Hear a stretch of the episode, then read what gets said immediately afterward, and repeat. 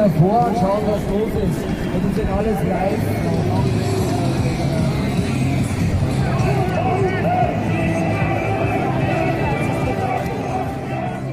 Wir sind gerade auf einer Demo gegen die Corona-Maßnahmen.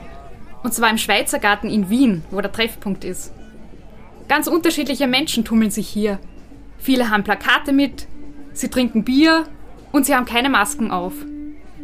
Die Stimmung ist ausgelassen, fast ein bisschen aufgekratzt, weil sich mitten im Lockdown ja sonst nicht so viele Menschen treffen.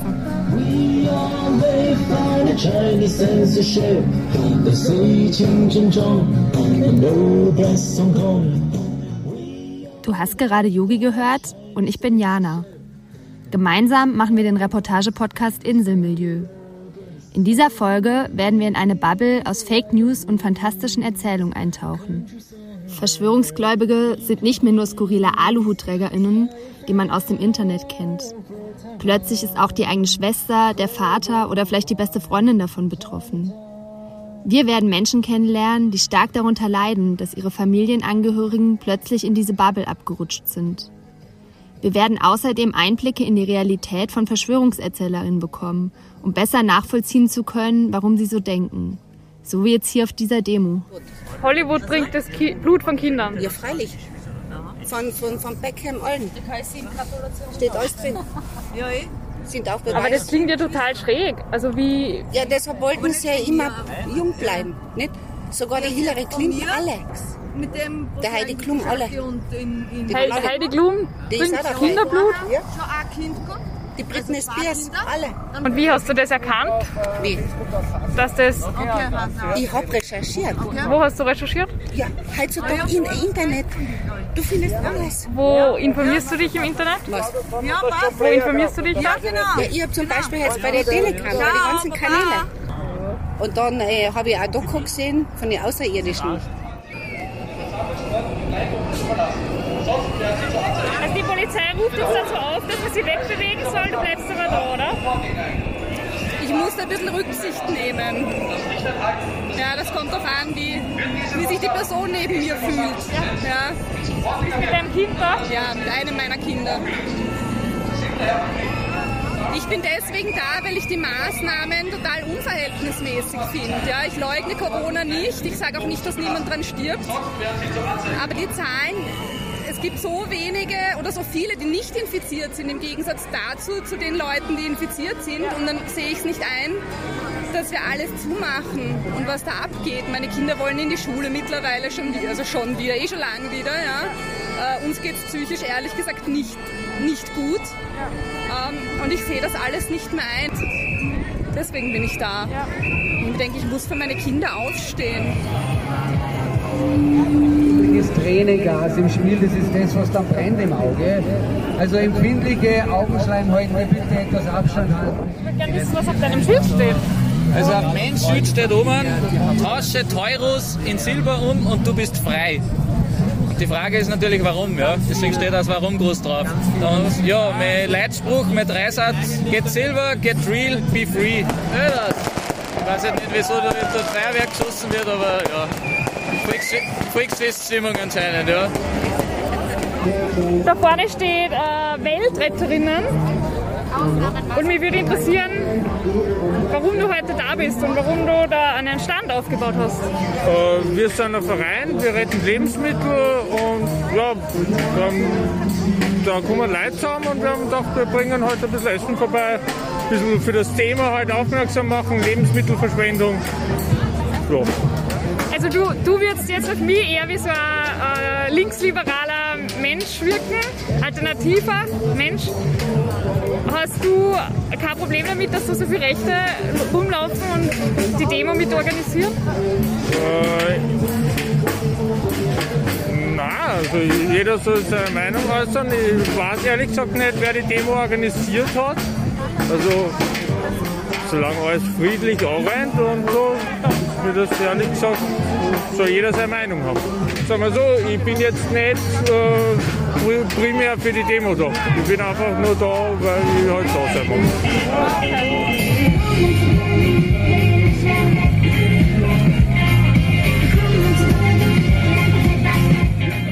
Uns interessiert, wer diese Menschen sind, die auf diese Demos gehen und die nicht an die Wissenschaft, sondern an Verschwörungsmythen glauben. Online trifft sich die Szene im Messenger-Dienst Telegram. Genau dort sind wir eingetaucht. Hi Jana, ich will dir kurz was berichten. Ich bin jetzt auf Telegram in diversen Gruppen beigetreten. Ähm, angefangen von diversen Demogruppen über Martin Sellner, Wochenblick bis hin zu QAnon-Gruppen.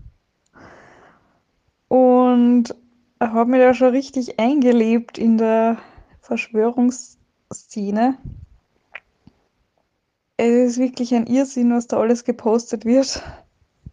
Ich habe mich dann sehr lang mit Erich unterhalten über seine lebenslange Reise auf der Suche nach der Wahrheit. Und es ist ganz spannend, weil er hat gesagt, er ist, er beschäftigt sich seit zehn Jahren mit verschiedenen Theorien und hat da schon alles Mögliche durch. Er, er ist immer nur auf der Suche nach der Theorie, die zu ihm passt. Und als ähm, Spruch in seinem Profil hat er Wahrheitssuchend, Truther, nichts ist außerhalb meiner Reichweite. Also er macht den Eindruck, dass es für ihn eigentlich ähm, deprimierend und hoffnungslos ist, seine, seine Suche und seine Beschäftigung mit diesen Theorien. Er hat geschrieben, bla bla bla, sondern ist oft einfach nur deprimierend und, deprimierend und hoffnungslos, je tiefer man in diesen sogenannten Kaninchenbau kriecht und sich immer mehr wie eine Nadel im Heuhaufen fühlt. Und er sagt, dass alle Verschwörungstheorien nach und nach wahr werden. Also Erich führt mir ein bisschen in die Szene ein. Hallo.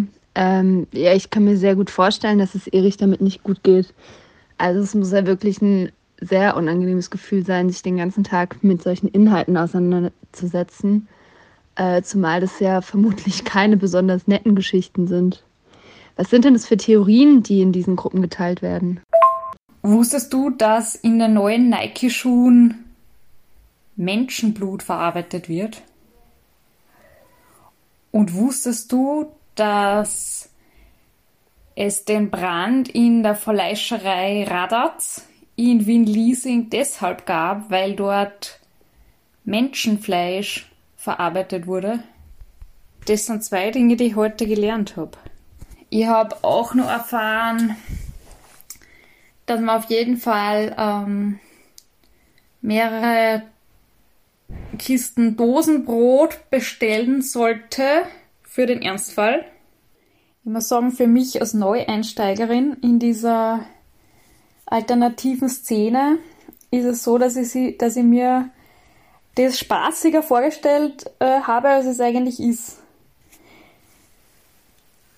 Ich finde relativ wenig Gruppen, wo es um Reptiloiden und Echsenmenschen geht oder um was weiß ich, Energiefelder und Engelserscheinungen. Aber sehr, sehr, sehr viele Gruppen, wo es um die jüdische Weltverschwörung, die Illuminati und sonstige ganz extrem rechte rassistische Hetze geht. Hallo Yogi. Ähm, ich hatte tatsächlich wenig Ahnung von diesen schrägen Theorien. Und ja, also das mit den antisemitischen und auch mit den rassistischen Inhalten, das hatte ich schon vermutet, aber dass das so krass ist, hätte ich auch nicht erwartet. Wer sind denn diese Menschen, die solche Inhalte verbreiten? Äh, kannst du da irgendwie mal zu jemandem Kontakt aufnehmen? Also, ich habe jetzt gerade den Weg gewählt, dass ich den Menschen erzähle, wie ich mich früher für Kornkreise und Außerirdische interessiert habe. Das stimmt ja sogar. Und dann la lass ich in so einen Nebensatz den Podcast fallen, weil ich mich so interessiere. Also, ich schreibe gerade mit Matthias, also der heißt irgendwie anders, jetzt hat er sich wieder umbenannt. Er will jetzt wissen, wie unser Podcast heißt. Und ich glaube, er ist irgendwie grundsätzlich schon bereit, aber wir müssen natürlich auch was preisgeben von uns und ich sag's ihm halt jetzt, gell. Also, ja, also ich sag's ihm. Matthias ist mir in einer rechtsextremen Gruppe aufgefallen. Es geht darin viel um eine angebliche jüdische Weltverschwörung. Ich bin auf ihn aufmerksam geworden, weil er in einem Kommentar eine ganz andere Sichtweise geäußert hat. Ich habe mir dann gefragt, was er in diesen Gruppen macht und ob er sich selbst auch als Verschwörungsgläubigen bezeichnet. Er hat mir dann eine Sprachnachricht geschickt. Guten Morgen, Julia. Ja, erstmal danke, dass du auf mich aufmerksam ge äh, geworden bist und der Meinung bist, dass ich vielleicht was für euch da beitragen kann. Äh, ja, ich, ich hoffe, dass das Gesagte nicht irgendwie, also dass ihr das nicht ausnutzt, um euch über Leute lustig zu machen. Aber ich muss sagen, ich habe ein ganz gutes Gefühl, weil ich weiß ja, in, in welcher Gruppe du mich aufgegabelt hast. Und ich glaube, da, da hättest du ein paar andere Leute finden können, die vielleicht etwas eher das Klischee bedienen. Ja gut, aber dann fange ich einfach mal an. Also ich bin 30 Jahre alt und komme aus dem Ruhrgebiet. Und äh, ich, ich bin das, was gesamtgesellschaftlich als Verschwörungstheoretiker eingestuft wird. Und äh, vermutlich wirst auch du oder ihr, wenn, wenn ich hier mit meinem kleinen Text fertig bin, mich in dieser gleichen Schublade einordnen. Vielleicht gelingt es mir aber auch den einen oder anderen ein bisschen, also einen etwas differenzierteren Blick auf diese ganze Angelegenheit zu geben. So, ich fange am besten einfach mal an, wie ich, wie ich, äh, wie ich mit diesem ganzen Thema in Kontakt gekommen bin. Also vor 15 Jahren ungefähr ist mir zum ersten Mal aufgefallen, dass auf dieser Welt irgendwas schief läuft. Damals lief im Fernsehen eine Berichterstattung zu 9-11 und da wurden die, die Bilder von den Einstürzen von den Türmen gezeigt und nebenbei beiläufig erwähnt, dass es sich um Stahlträgergebäude handelt. Ich war damals noch ein Jugendlicher, ich hatte keinerlei Ahnung von Statik oder sowas, aber ich konnte einfach nicht glauben, dass, dass die Flugzeuge alleine dafür verantwortlich sind, dass diese Türme eingestürzt sind. Äh, ja, vielleicht sage ich mal, kurz was zu mir, um zu verstehen, wie ich damals getickt habe. Also, äh, mein Vater war schon, also soweit ich denken kann, dass, soweit ich das kenne, hat mein Vater die Grünen gewählt. Und ich hoffe jetzt auf jeden Fall, dass er das in Zukunft nicht mehr tut. Und äh, ich wurde auch linksgrün sozialisiert. So bezeichne ich das jetzt einfach mal. Äh, ich habe mich als Heranwachsender für Umweltschutz interessiert und das war auch irgendwo ausschlaggebend für mein späteres Studium. Äh, ich habe früher streng an die Wissenschaft geglaubt und im Nachhinein muss ich, möchte ich da das Wort Glauben auch wirklich nochmal betonen. Und vor allem war mein Denkmuster so strukturiert, dass ich dachte, was von oben kommt, das muss schon richtig sein. Also bei Autoritäten habe ich immer eine gewisse Vernunft vorausgesetzt. Also nach dem Motto, wenn die Regierung das sagt, dann muss da was dran sein.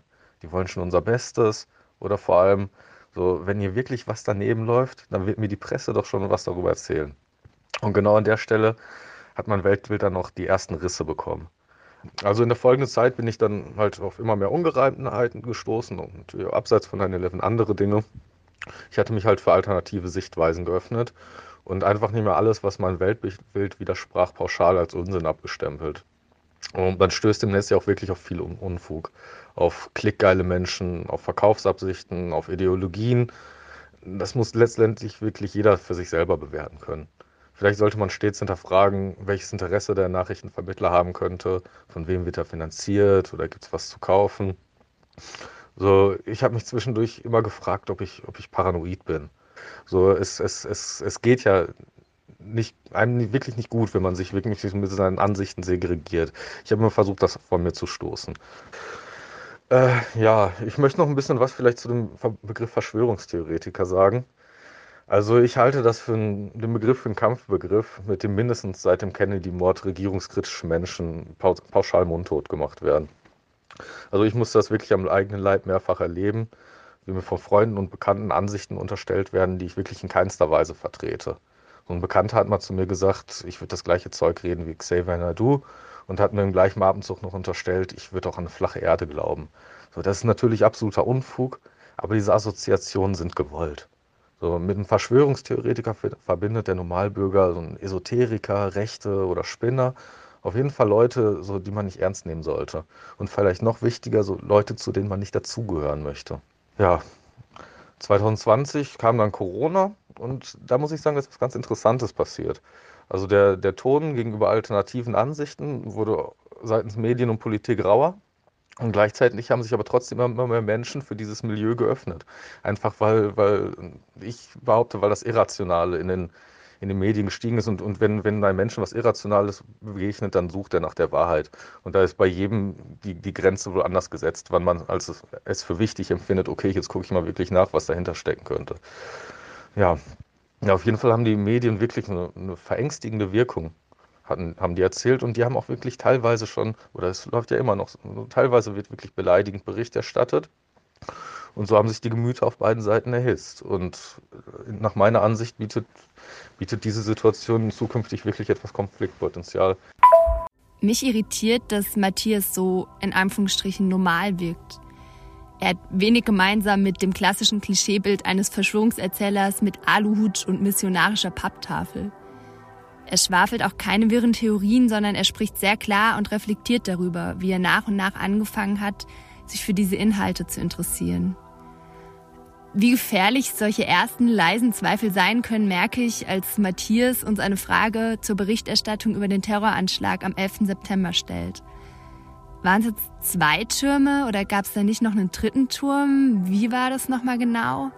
Ich bin verunsichert und fange an, darüber nachzudenken, ob an seiner Theorie etwas Wahres dran sein könnte.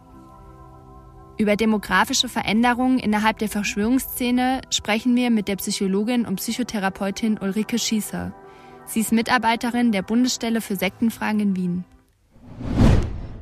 Ah, das ist ja eine neue ähm, Entwicklung, die, die sich so abgezeichnet hat, dass die Menschen, die aktuell so an diesen Mythen hängen, nicht in das alte Schema passen, das man so, sagen wir noch, vor ein paar Jahren gehabt hat, äh, was Verschwörungsgläubige betroffen hat. Also wir haben jetzt neue Personengruppen, die sich dafür interessieren. Es ist in der Mitte der Gesellschaft angefangen, ge gekommen. Es betrifft Männer wie Frauen, alle Altersstufen, wobei der Schwerpunkt ist wirklich eher, würde ich sagen, ab 35, 40 und ist nicht mehr abhängig von Bildung. Also sind da viele dabei, die durchaus gute Bildung haben, Akademikerinnen, Akademiker. Matthias hat uns erzählt, dass für ihn der Auslöser 9-11 war. Da hat er dann angefangen, äh, sich damit auseinanderzusetzen, wie darüber Bericht erstattet wurde und hat da dann angefangen zu recherchieren und meinte, da konnte irgendwas nicht stimmen in der Medienberichterstattung. Merken Sie das öfter, dass ein bestimmtes Ereignis dann das auslöst, dass man anfängt zu recherchieren und an diese Theorien zu glauben? Ich vermute, er wird zudem irgendeinen Bericht gelesen haben, den er faszinierend gefunden hat. Oder, oder diese, diese Dokumentationen, die sie da immer drehen. Oder da gibt es ja teils auch wirklich sehr spannend, gut gemachte ähm, Werke, die eben diese Verschwörungsmythen ähm, so als Realität präsentieren. Und ich nehme an, dass er so etwas gesehen hat. Also es ist oft weniger das Ereignis an und für sich. Das Ereignis ist etwas, was uns berührt und was uns schockiert. So gesehen kann ein Ereignis anstoßen. Aber meistens ist es nicht so, dass man was erlebt und sich auf die Suche macht, sondern eher man stolpert fast oft zufällig über was drüber. Oder es ist jemand im Freundeskreis, im Umfeld, der sagt, du schau mal, ich hab, bin auf was gestoßen, ich habe jetzt da etwas entdeckt, das ist ja in Wirklichkeit ganz anders. Also oft geht es über persönliche Kontakte. Jemand, den ich schätze und mag, äh, leitet mir was weiter und weil ich die Person glaubwürdig finde, wirkt, das baut direkt auch die Brücke zu diesem Inhalt. Dann ist auch der Inhalt von vornherein irgendwie glaubwürdig. Uns interessiert, wie das Umfeld auf Matthias reagiert. Seine Familie, seine Freundinnen und Freunde und seine Arbeitskolleginnen. Wir haben mit ihm ein Gespräch über Zoom vereinbart um uns darüber zu unterhalten. Matthias. Seht ihr mich? Hi Matthias, wir hören dich. Magst du deine Kamera anlassen oder ausschalten? Es ist ja eh nur für einen Podcast, oder? Es ist, genau. Ja, ich lasse die einfach an. Du hast in deiner Sprachnachricht auch gemeint, dass du am Anfang, als du angefangen hast, dich mit diesen alternativen äh, Wahrheiten äh, auseinanderzusetzen, auch mit deinen Freunden drüber gesprochen hast. Wie ist das denn heute? Hast du in, in deinem Umfeld und in deinem echten Leben, jetzt nicht in diesen Gruppen, ähm, Leute, mit denen du darüber sprechen kannst? Ich habe zwei Freunde, mit denen ich darüber rede und ansonsten Fußball ist ja schon länger nicht mehr Arbeitsplatz. Nein, das ist also ich ein Doppelleben. Aber äh, ja schon, es, natürlich, es ist ein Doppelleben. Aber es, es, ist ja, es ist ja nicht jetzt so, weil ich, weil ich ein Verschwörungstheoretiker bin, dass ich kein normales Leben habe. Ne? Ich habe ganz normale Freundeskreise, ich habe eine Familie, ich habe einen Job, ich habe einen Hund. So, ich habe ein ganz normales Leben. Ne? Und es ist halt einfach nur so, wenn, wenn, wenn abends andere Leute sich jetzt hinsetzen und einen Film gucken oder sowas, dann setze ich mich am Computer und dann versuche ich einfach rauszufinden, wie diese Welt funktioniert. Warum führst du dieses Doppelleben? Ähm, Ja, weil, weil die, weil es ja nicht, es ist, es kommt ja nicht gut an bei den Leuten. Ne? Es ist ja so, wenn, wenn, was, wenn mein, mein Chef denkt, ich denken würde, ich bin Spinner. Ich habe hab Freunde wegen meiner, wegen meiner Ansichten äh, verloren. Eine gute Freundin von mir hat letzte Woche geheiratet. Aber so, wir, wir haben uns vor, vor ein paar Monaten gestritten. Ich habe jetzt noch gar nicht gratuliert. Das ist total traurig. Uns gegenüber hat Matthias auch geschildert, dass er eine Art Doppelleben führt. Also sein Arbeitgeber zum Beispiel weiß gar nichts davon und auch einige seiner Freunde wissen nichts davon. Ähm, finden Sie das klug? Es ist ähm, sozial sicher sehr, sehr klug, das auseinanderzuhalten. Ähm, was nämlich manche nicht bemerken, ist, dass sie sich mit Verschwörungsmythen ihren Ruf total ruinieren und ihr soziales Umfeld ähm, reagiert meistens mit Schock, mit Ablehnung, äh, damit, dass sie sich abwenden, die Kontakte abbrechen. Also man hat viel zu verlieren, wenn man äh, diese Mythen ähm, so im, im Umfeld streut. Äh, und beruflich ist es dann noch einmal riskanter, vor allem wenn es jetzt ein Beruf ist, wo sie irgendwie mit Kunden zu tun haben. Ähm, da kann es sie auch ihren Job kosten, wenn sie da beginnen, äh, sozusagen das als Punkt für ihre Mission äh, zu verwenden, äh, kann der Arbeitgeber schon einmal schnell sehr sensibel reagieren. Und muss man sich jetzt auch vorstellen, unter welchem Druck der auch stehen muss. Weil das ist ja nicht, ähm, das ist ja nicht lustig, sondern der glaubt es auch wirklich, der ist überzeugt davon, in einer Welt zu leben, die äh, ganz grausame Mechanismen folgt, ähm, in der bösartige Mächte schalten und walten, in der er völlig hilflos dem ausgeliefert ist, die meisten Menschen wegschauen und nichts handeln und er es eigentlich auch nicht einmal in dem Sinn aktiv etwas tun kann dagegen. Äh, viele verlieren ihm dann äh, Freunde und schließen sich deswegen umso mehr innerhalb der, der Filterblasen äh, zusammen, wo sie dann unter sich sind. Und dann das Extremi macht es aber nur mehr extremer, weil sie hören dann ständig wie in ein Echo äh, dieselben Thesen und es erscheint ihnen dann total glaubwürdig und total häufig und ähm, sie entfernen sich noch weiter von dem, was der Großteil der Bevölkerung eigentlich denkt. Und welche Funktionen können diese Erzählungen dann erfüllen? Naja, sie haben verschiedenste Funktionen. Das eine wäre natürlich, dass es Komplexität reduziert. Wir sind in einer Welt, die unglaublich komplex ist, die kaum jemand durchschaut und wo äh, die Grenzen zwischen Gut und Böse in Wirklichkeit ja gar nicht zu ziehen sind. Und Verschwörungsmythen machen es wieder einfach. Die sagen einfach, alle Probleme, die in der Welt äh, existieren, sind von einer kleinen Gruppe unglaublich böser Menschen äh, gemacht. Da gibt es so Erlöserfiguren, die bringen das dann alles wieder in Ordnung. So diese uralten Erzählungen. Äh, sie bauen Muster auf äh, und scheinbare Zusammenhänge, wo sonst vielleicht Zufall und Chaos ist. Macht natürlich auch so äh, Zugehörigkeit. Ich gehöre zu der Gruppe der, der, der Weisen, der Wissenden, der Retter. Ähm, kann sein, dass es mir ähm, Halt und, und, und Gemeinschaft gibt mit anderen. Ähm, es kann sein, dass es mir Selbstwert, selbstwertsteigernd ist, weil ich gehöre zu den ähm, Rebellen, zu dem ich weiß was, was andere nicht wissen.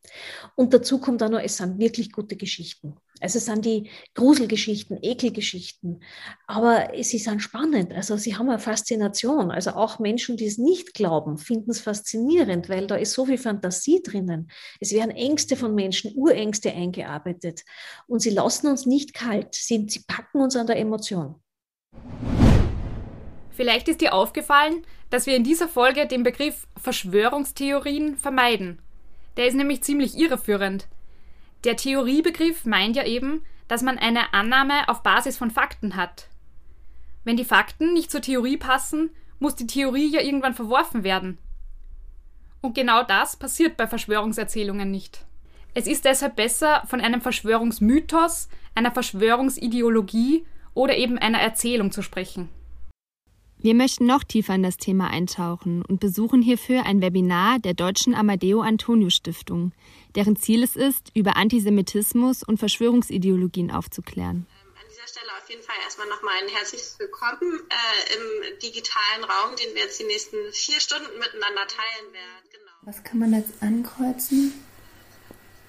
Ähm, ich weiß noch nicht so viel darüber, finde das Thema aber spannend und wichtig. Mhm. Oder? Wir glaube ich das immer auswählen. Ja. Kommentieren. Stempeln. Viele Querdenken und Co. machen mir Angst. Diese Leute sind gefährlich. Einige finden sich auch in der Aussage wieder Weihnachten. Das ist doch die Zeit, wo man mit entfernten Verwandten über Verschwörungstheorien diskutieren muss.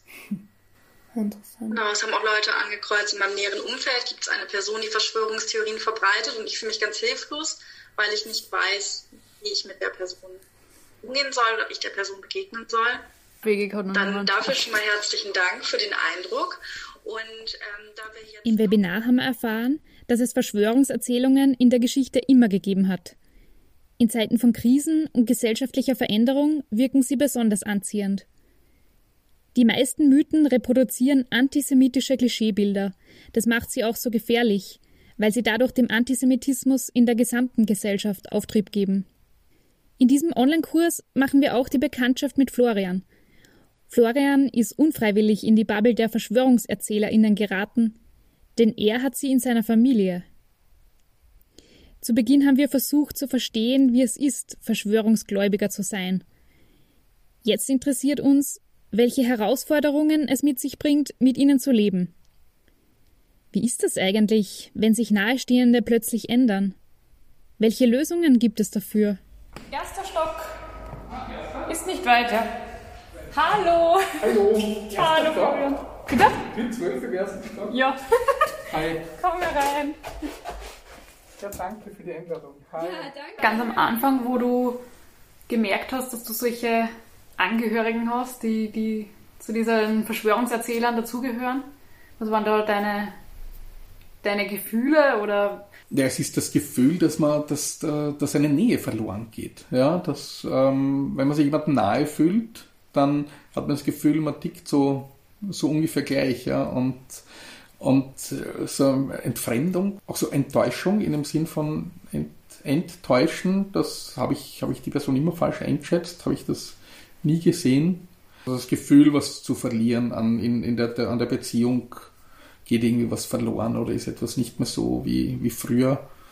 Wir sitzen jetzt hier zu dritt in Yogis Wohnzimmer. Eigentlich wollten wir das Interview bei Florian zu Hause führen. Ihm ist es allerdings lieber, zu uns zu kommen. Einerseits, weil er seine Familie schützen möchte und andererseits, weil unsere Anwesenheit die familiären Konflikte noch weiter hochschaukeln könnte. Man sagt sehr schnell, dass man sagt, um Gottes Willen, das sind ja Verrückte oder so. Ja, die sind ja, da gibt es keine Verbindung und so, aber durch die Familie gibt es dann die Verbindung. Und das sind ja eigentlich Menschen, die einem was bedeuten oder, oder die man am Leben teilhaben hat lassen bisher und das auch will und da es ja noch was anderes gibt. Und da muss man sich mit dem auseinandersetzen. Ja. Du hast gemeint, dass sie dich vielleicht an der einen oder anderen Stelle schon aufgegeben haben, weil sie dich nicht überzeugen können mit ihren äh, Ideologien. Hast du sie denn auch aufgegeben? Aufgegeben in dem Sinn, dass ich sie, ähm, dass ich sie überzeugen kann davon, dass vielleicht Wissenschaft, evidenzbasiertes äh, Schlüsse ziehen, äh, vielleicht eine gute Basis wäre und eigentlich vernünftig wäre. Ähm, das habe ich bei diesen Menschen, die ich jetzt so als Verschwörungserzähler ähm, deklarieren würde, eigentlich aufgegeben. Das sind so, so K.O.-Argumente, wo ich dann oft so eine, so eine Ohnmacht äh, spüre, weil, weil ich dem nicht begegnen kann. Ja? Ähm, es gibt dann, es gibt welche, die schwanken. Also da macht es noch, da macht's noch oft Sinn bei vielen Leuten, dass man sagt, da kann man sich austauschen und kann, kann auch Argumente bringen und so. Aber es gibt dann schon irgendwo so ein, so ein Level, wo es nicht mehr geht und wo ich das eigentlich auch verstehe. Die, die müssten ihr gesamtes Weltbild aufgeben. Ja? Also würden die jetzt meine Argumentation nachvollziehen und, und einlenken, vielleicht, es aus meiner Perspektive wäre, oder das, das übernehmen würden, dann würde es für sie bedeuten, dass sie jahrelang einen Irrtum gehabt einen Irrtum über das gesamte Verständnis der Welt, des gesamten politischen Systems, Gesellschaftssystem. Und das macht, glaube ich, niemand von uns gern, dann äh, damit konfrontiert zu werden, dass das alles ein großer Irrtum war. Und mit dieser Ohnmacht, die du beschrieben hast, die du dann manchmal trotzdem hast in den Situationen, weil du dem irgendwie nichts entgegensetzen kannst oder Argumente umgedreht werden. Wie gehst du damit um? Ähm, mit dem gehe ich einfach nicht mehr um. Ja. Also wir haben das hinter uns. Wir haben wir haben uns das an den, an den Kopf geknallt gegenseitig. Da hat es diese eine Explosion gegeben und da hat man sich schon mal gegenseitig gesagt, wie, wie völlig absurd der andere das sieht. Und das braucht es wahrscheinlich auch einmal, ja, und dann kann man das vielleicht auch abschließen. Ja. Wie sieht denn dann so ein Zusammenleben aus oder so ein Zusammenkommen? Es ist schon ständig ein bewusstes nicht anstreifen, an das Thema meiden. Es ist immer so ein bisschen der Elefant, der im Raum steht. Und es ist so ein, oh, da ist jetzt wieder was gekommen, aber ich sage nichts, ja. Und aber was für ein schönes Wetter, wenn ich draußen habe. Ja. Die die beste Strategie, die ich oder die wir gefunden haben bisher, ist, das Gemeinsame über das Trennende zu stellen. Das ist es einfach. Ja. Also wenn es noch was anderes gibt, eine andere Gemeinsamkeiten gibt, dann stellt man die in den Mittelpunkt, dann muss das das sein, äh, was man, was man, was man teilt. Und wir wissen, dass das etwas ist, wo man, was wir ganz unterschiedlich sehen und das lassen wir so stehen. Das heißt nicht, dass wir das andere akzeptieren oder, oder, oder gut finden oder gut heißen können. Aber mir ist auch gerade so der Gedanke gekommen, dass, dass ich eigentlich auch sehr viel gelernt habe aus dem und mich auseinandersetzen habe müssen mit, ähm, ja, wie ist das, wenn jemand nicht meiner Meinung ist, ja, und äh, so gravierend und mit dem umgehen müssen, ja. Weil da ist man ein bisschen gezwungen dazu. Ich kann nicht einfach sagen, ja, ich dann, äh, ich, in meiner Bubble gibt es das eh nicht, und, sondern, sondern plötzlich ist man konfrontiert und muss, und das, das tut auch mit denen, mit denen sehr viel, die, ähm, die einen Weg finden müssen, damit, äh, damit umzugehen, mit diesen, mit diesen unterschiedlichen Ansichten. Florian hat seinen Umgang damit gefunden. Was rät die Expertin? Von außen betrachtet ist es ja recht leicht, die Verschwörungsgläubigen als Wirköpfe oder als Covidioten hinzustellen. Aber wenn jemand ähm, dann in der eigenen Familie an solche Theorien glaubt, ist es nochmal ganz was anderes. Wie können Angehörige damit umgehen, wenn jemand in der Familie an Verschwörungsmythen glaubt? Das Schwierige ist, Sie müssen eine Balance zwischen zwei Punkten finden. Das eine ist, dass Sie die Person respektieren und mit ihr äh, gut umgehen, also sie nicht ähm, beschimpfen, nicht runtermachen, ähm, sondern auch wirklich eher versuchen, in einen guten Kontakt zu bleiben. Äh, nicht sofort in dieses, wenn du so denkst und redest, dann will ich mit dir nichts zu tun haben. Familien sind da oft die letzte Bastion, wo noch Vielfalt ins Leben kommt der Freundeskreis ist einmal relativ schnell ausgetauscht und die Familien, die kann man nicht so leicht austauschen. Also das ist gut und auch anstrengend, dass wir bei einer Familie gezwungen sind, uns mit einer Vielfalt auseinanderzusetzen, die wir sonst vielleicht dann nirgendwo im Leben haben. Da geht es dann eher darum, ähm, wie reden wir eigentlich miteinander? Wie schaffen wir es, als Menschen in einer guten Kontakt zu bleiben, obwohl wir uns vielleicht in ganz grundsätzlichen Dingen uneinig sind? Und auf der anderen Seite ist es aber durchaus wichtig, Grenzen sehr wohl zu setzen. Also Grenzen immer dann, wenn das Verhalten etwas ist, das andere ähm, beeinträchtigt und schadet. Und wenn das jetzt ist, dass zum Beispiel in einer Familien-WhatsApp-Gruppe jemand mehrmals am Tag irgendwelche Links verschickt und die anderen wollen das nicht. Äh, wenn bei jedem Gespräch am Tisch ständig es um dieses Thema geht. Und wieder dieses Auseinanderdröseln von diesem Tunnelblick der Verschwörungstheorie, die nur sagt schwarz-weiß und was anderes gibt es nicht. Es gibt Freund und Feind, es gibt die Schlafschafe und das absolut Böse. Dazwischen gibt es nichts. Und das stimmt ja nicht. Und da einfach auch ab und zu äh, wieder einen Input zu geben. Und man braucht viel Geduld. Also so, es, das wird auch dauern. Das ist ein Marathon und kein Sprint. Äh, die Idee, dass ich jemanden in fünf Gesprächen überzeuge, würde ja umgekehrt bei uns auch nicht funktionieren. Also man braucht sich nur vorstellen, jemand anderer würde jetzt mich ähm, von meinen Grundwerten wegbringen wollen. Wenn man sich das so überlegt, da gibt es nicht so viel, was da funktionieren würde. Ich bin jetzt gerade auf dem Weg zu Birgit. Ähm, sie hat in einem Facebook-Posting kommentiert, dass sie dieses Phänomen, so beschreibt sie es, genau wie Florian seit über einem Jahr hautnah in ihrer eigenen Familie miterlebt. Anders als er hat sie allerdings diesen ständigen Konflikt irgendwann nicht mehr ausgehalten. Hallo.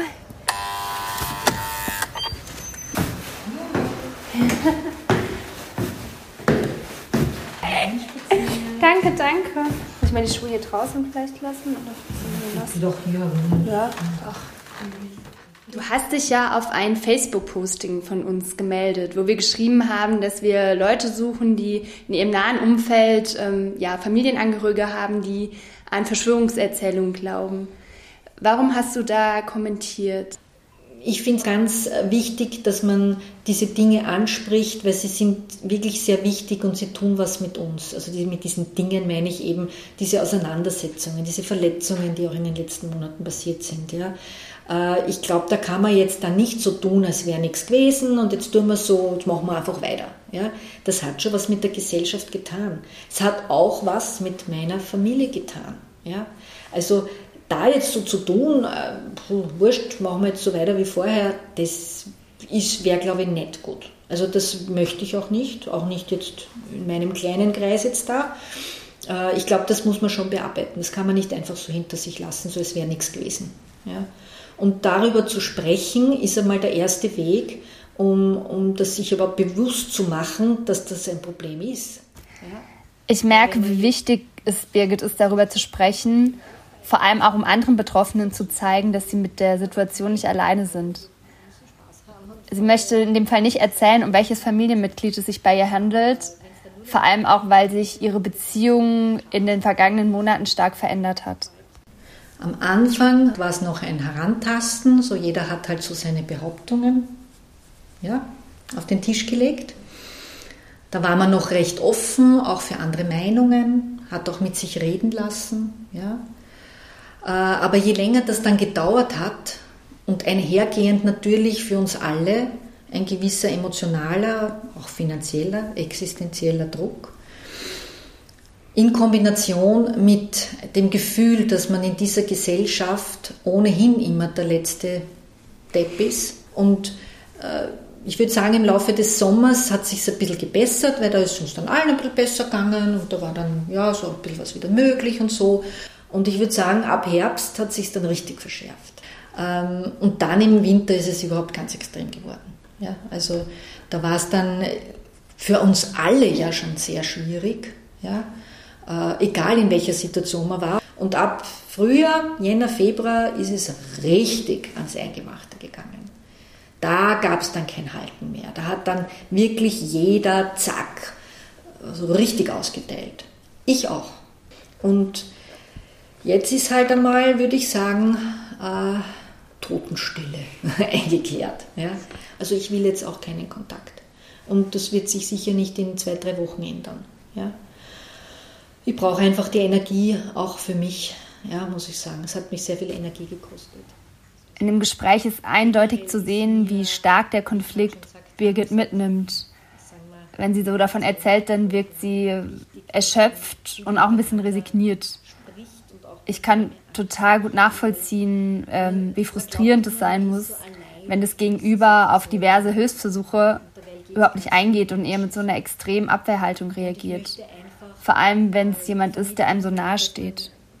Ja, man, man kennt die Schwächen, man kennt die Stärken des anderen sehr, sehr gut, sage ich einmal.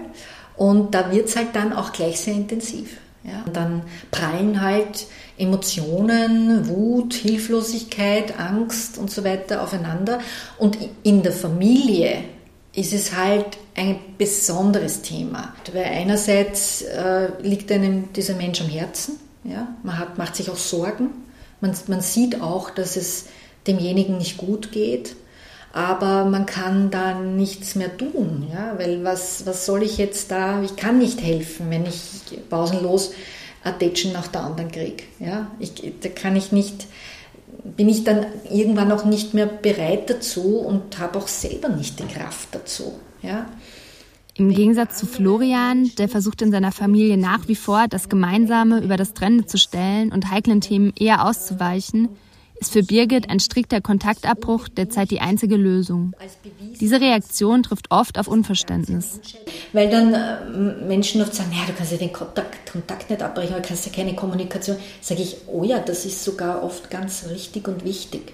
Weil wenn man merkt, dass man nur noch aneinander vorbeiredet und sich dann die Missverständnisse verdoppeln und verdreifachen, was bringt dann die Kommunikation noch? Siehst du noch Hoffnung, dass sich die Person wieder ändert?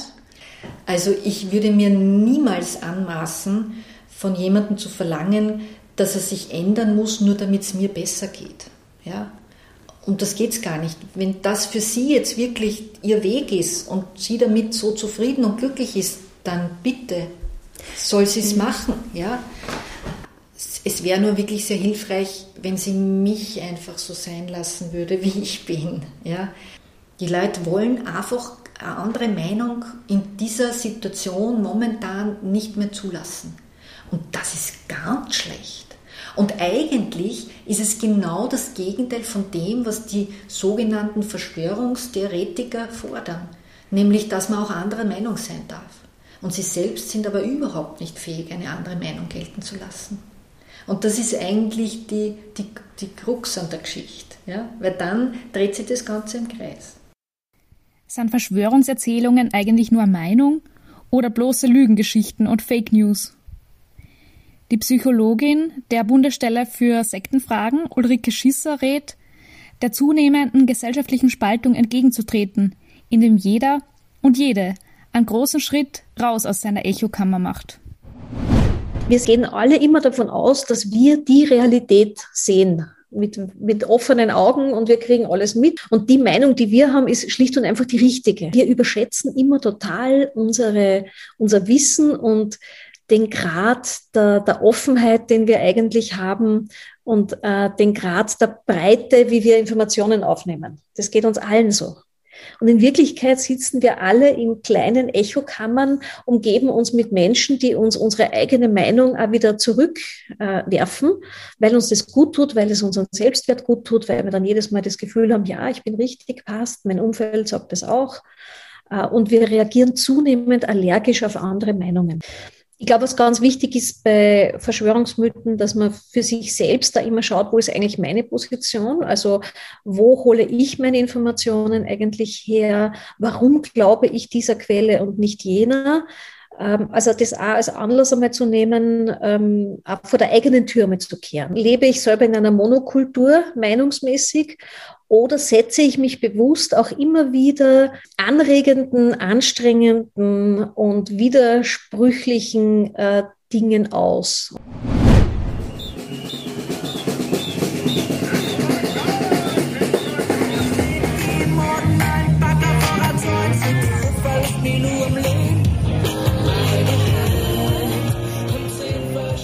In den Gesprächen mit Florian und auch mit Birgit ist mir klar geworden, wie wichtig es nach wie vor ist, über dieses Thema zu sprechen. Und das, nur weil sich jetzt die Corona-Maßnahmen lockern und wir alle einem entspannten Sommer entgegenschauen, diese Konflikte ja nicht auf einmal verschwunden sind. Und selbst falls die beiden es schaffen, die Konflikte innerhalb ihrer eigenen Familien zu klären, bleibt immer noch eine allgemeine gesellschaftliche Spaltung, die sich durch die Krise eigentlich nur noch mehr verstärkt hat. Achtung, hier spricht die Polizei. Da sich in dieser Versammlung staatliche Vorgänge ereignen, wird diese Versammlung mit sofortiger Wirkung von der Landespolizeidirektion Wien aufgelöst. Ich bin in diese Recherche eingestiegen als jemand, der sich in seiner Jugend selbst sehr intensiv mit Außerirdischen, mit Kornkreisen und mit der Mondlandung beschäftigt hat. Ich bin dann in den Telegram-Gruppen und auch auf den Demos allerdings recht schnell auf ziemlich krassen Antisemitismus gestoßen. Mir ist dann recht schnell klar geworden, dass diese Verschwörungserzählungen im Grunde überhaupt nicht witzig und harmlos sind, sondern ziemlich gefährlich und Auswirkungen auf die gesamte Gesellschaft haben.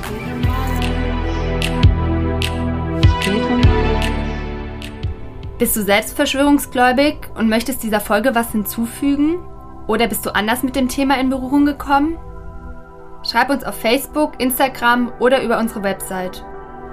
Wenn du persönlich betroffen bist und Hilfe brauchst, kannst du dich an die Beratungsstelle Extremismus und die Bundesstelle für Sektenfragen wenden. In Deutschland berät dich der goldene Aluhut. Die Links findest du in den Show Notes. Wenn du noch tiefer in das Thema einsteigen möchtest, dann empfehlen wir dir den Podcast Alles nur Zufall, Verschwörungstheorien verstehen von Anja Haufe. Mehr Infos dazu in den Show Notes. Um diese Reportagen auch weiterhin machen zu können, brauchen wir deine Unterstützung. Wir sind nämlich nur zu zweit und machen von der Redaktion bis zur Produktion alles selbst. Schau dir auf jeden Fall auch die Fotos zu dieser Reportage an. Du findest sie auf Facebook, Instagram und auf unserer Website. Wenn du die nächste Reportage nicht verpassen willst, dann melde dich für unseren Newsletter an unter www.inselmilieu-reportage.at.